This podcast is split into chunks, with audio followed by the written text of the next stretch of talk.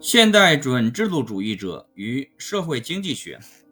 阅读熊彼特、缪尔达尔以及加尔布雷斯著作的大多数人，甚至那些不赞同他们政策建议的人，在这些经济学家所写的内容中，都会发现较强的判断力，正如早先的读者在传统制度主义中发现的较强的判断力一样。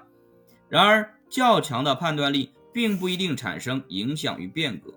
说他们的思想对经济学专业几乎没有影响，也是不公平的。尽管如此，较强的判断力是难以抑制的。今天有很多准制度主义者关于这些人未来的思想史学家极有可能问道：为什么他们所具有的影响这么小？这其中一个群体松散的在社会经济学旗帜下组织起来，他们由。阿米泰·艾奇奥尼所组织，并拥有自己的杂志《社会经济学杂志》。像制度主义者一样，社会经济学家认为必须有力地将社会力量整合为经济模型。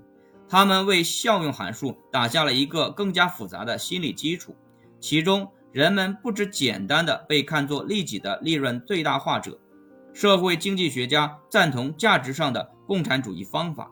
他们的理论认为，个人对集体的关心以及私利支配着其行为，因而政策需要用以建设集体。